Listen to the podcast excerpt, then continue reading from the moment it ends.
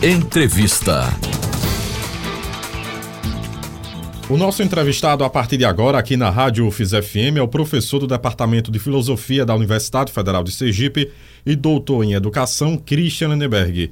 Isso porque a ONG Todos pela Educação divulgou um levantamento que mostra o seguinte: mais de 40% das crianças brasileiras entre 6 e 7 anos de idade não sabe ler ou escrever. Qual é a leitura que pode ser feita inicialmente desse número tão expressivo, professor? Boa tarde, mais uma vez, satisfação em ouvi-lo aqui na Rádio UFIS FM. Boa tarde, Josafá. Boa tarde, ouvintes da Rádio UFIS.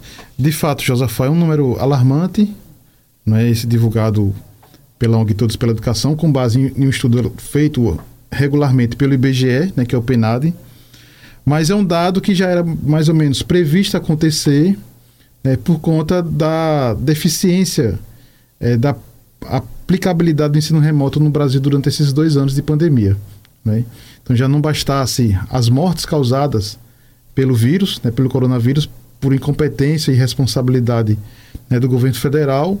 É, no caso da educação, quando se projeta o futuro dessas crianças, é, a pandemia também vai trazer e está trazendo né, é, sequelas. E esse dado, né, dito por você, é o primeiro indicador público né, que aparece para a sociedade analisar e tentar mitigar a curto e médio prazo. Agora me permita, professor, a pandemia do novo coronavírus de fato foi o fator determinante para o número de crianças nessa situação dobrar em praticamente um ano, nesse caso, o primeiro ano da pandemia aqui no país? Bom, Josafá, de fato, é, é, se não for 100% causado pela pandemia, você pode botar um índice muito elevado. Por que, é que eu digo isso? Porque essa pesquisa, né, divulgada, repito, pela ONG Estudo pela Educação, tem sido divulgada anualmente.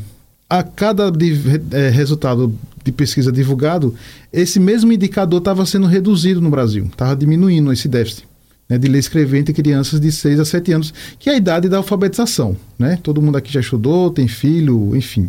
E, curiosamente, do início da pandemia para cá, ou seja, de 2019 para para 2021, né, já que os dados são referentes a esse ano, ao ano passado, né, como você bem frisou, quase que dobrou. Né, saltou de 25,1% para 40,8% das crianças de 6 a 7 anos.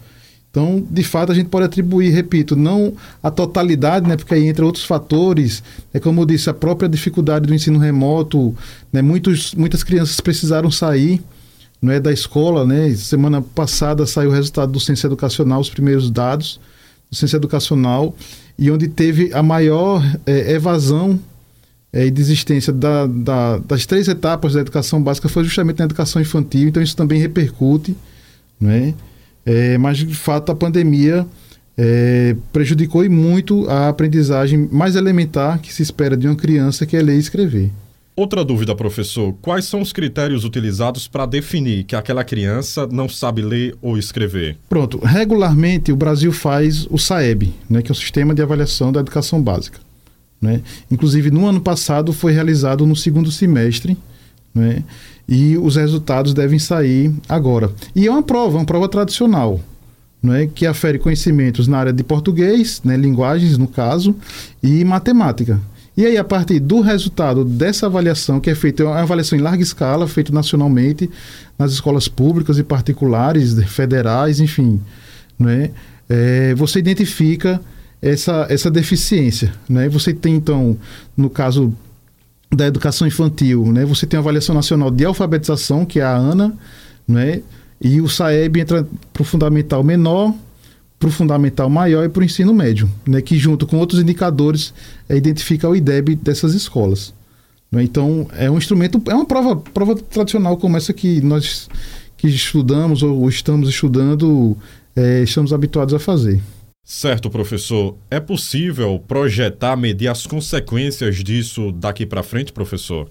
Não, do ponto de vista das consequências, é, são gravíssimas, não é? Porque, como eu disse há pouco, né?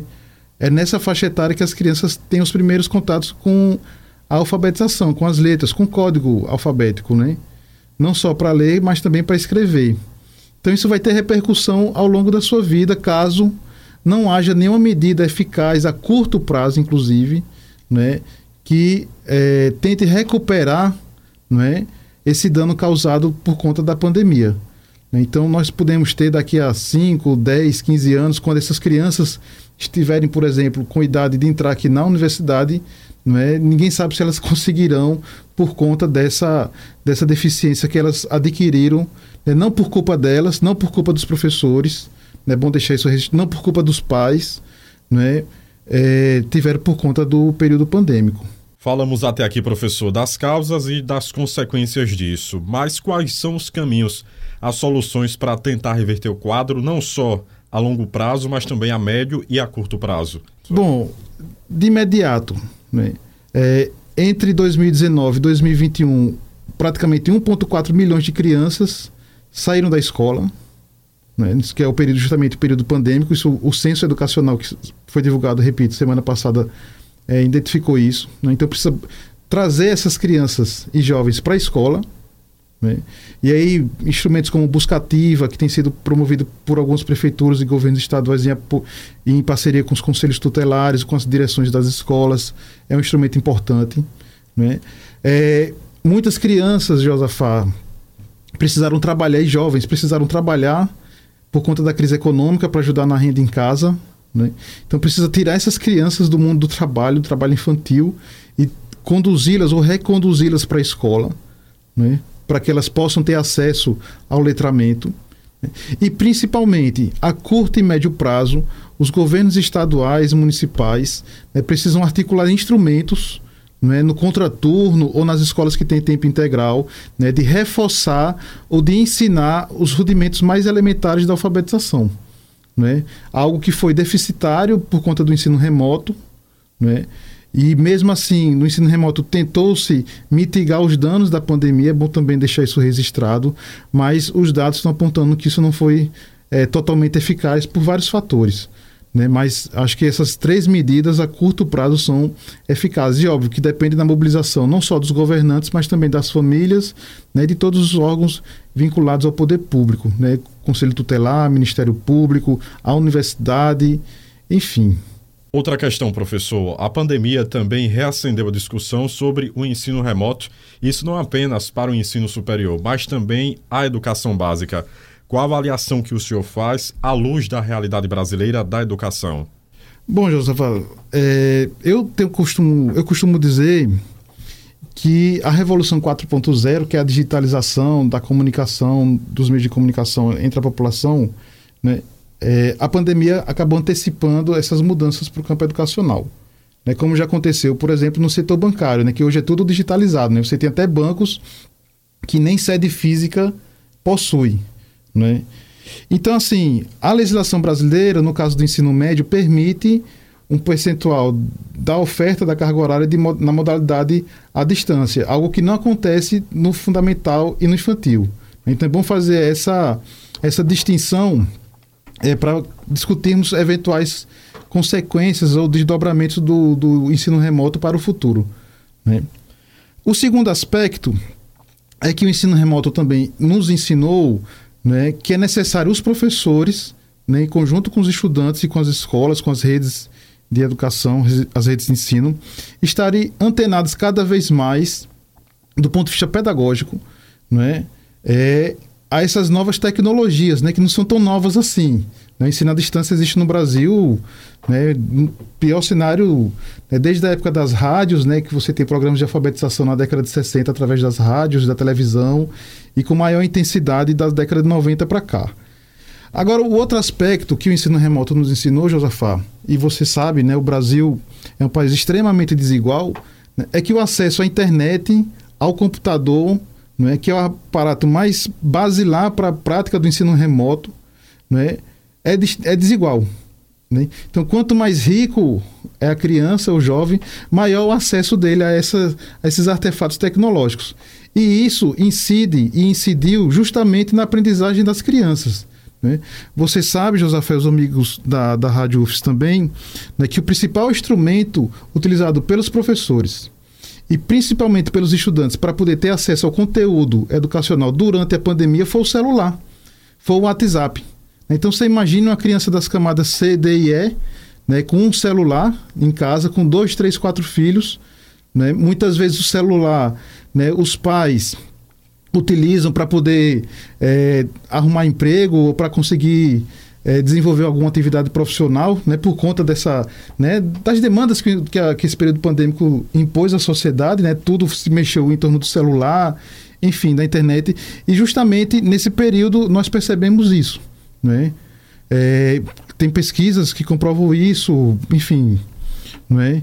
Então, se pensarmos é, em algum tipo de, de, utilização das tecnologias educacionais para a educação básica, especificamente para o ensino médio, que é permitido, segundo a nova legislação, precisa, mais do que tudo, é, equipar as escolas, né, equipar os professores, equipar os estudantes, criar condições, é, ou por escola ou por região, para ter laboratórios de informática, de produção de vídeos né, para que esses alunos possam ter de forma igualitária acesso a esses instrumentos e, consequentemente, as possibilidades que a, que a internet, que o computador, que um tablet permite é, quando se fala em acesso ao conhecimento. Isso ficou muito notório é, no período pandêmico e, consequentemente, né, essa desigualdade né, de acesso a esses artefatos fez com que as crianças e os jovens tivessem níveis de aprendizagem bem distintos. Né? Professor Christian Lindberg, mais uma vez foi muito bom ouvi-lo aqui na Rádio UFS FM. Obrigado pela entrevista e até a próxima. Não, tenho, Josafá. É, é lamentável esse dado, né? Como eu disse, o SAEB deve sair esse semestre ainda o resultado. Né? Aqui o governo do Estado de Sergipe, através da Secretaria da Educação, também fez a sua avaliação no ano passado. Né? Também estamos esperando a publicação desses números, mas o que se tem assim na, é, na, a impressão que se tem é que de fato né, seja percebido é, um déficit de aprendizagem, não só das crianças em idade de alfabetização, mas também aquelas do ensino infantil e do ensino médio. Né? E isso causado por conta dessa distribuição desigual né, da renda em nosso país, por causa do desemprego que afetou também as crianças e os jovens, o acesso aos artefatos tecnológicos, a falta muitas vezes de capacitação dos professores para trabalhar com esses artefatos. Né? E, e principalmente o apoio do governo federal, através do Ministério da Educação, para garantir é, para os 27 estados do país, as mais de 5 mil cidades, o mínimo de condições igualitárias para que as redes é, municipais e estaduais pudessem ofertar é, em 2019, 2020 e 2021 né, o ensino remoto da melhor forma possível. Né? Então, assim, né, é lamentar, mas agora o que nos resta é correr atrás do prejuízo para que essas crianças que mais tarde serão jovens e mais tarde estarão aqui na universidade é, não sofram mais por conta é, dessa mazela que a pandemia tem causado na vida de milhões e milhões de brasileiros. Obrigado, um abraço a todos e se cuidem.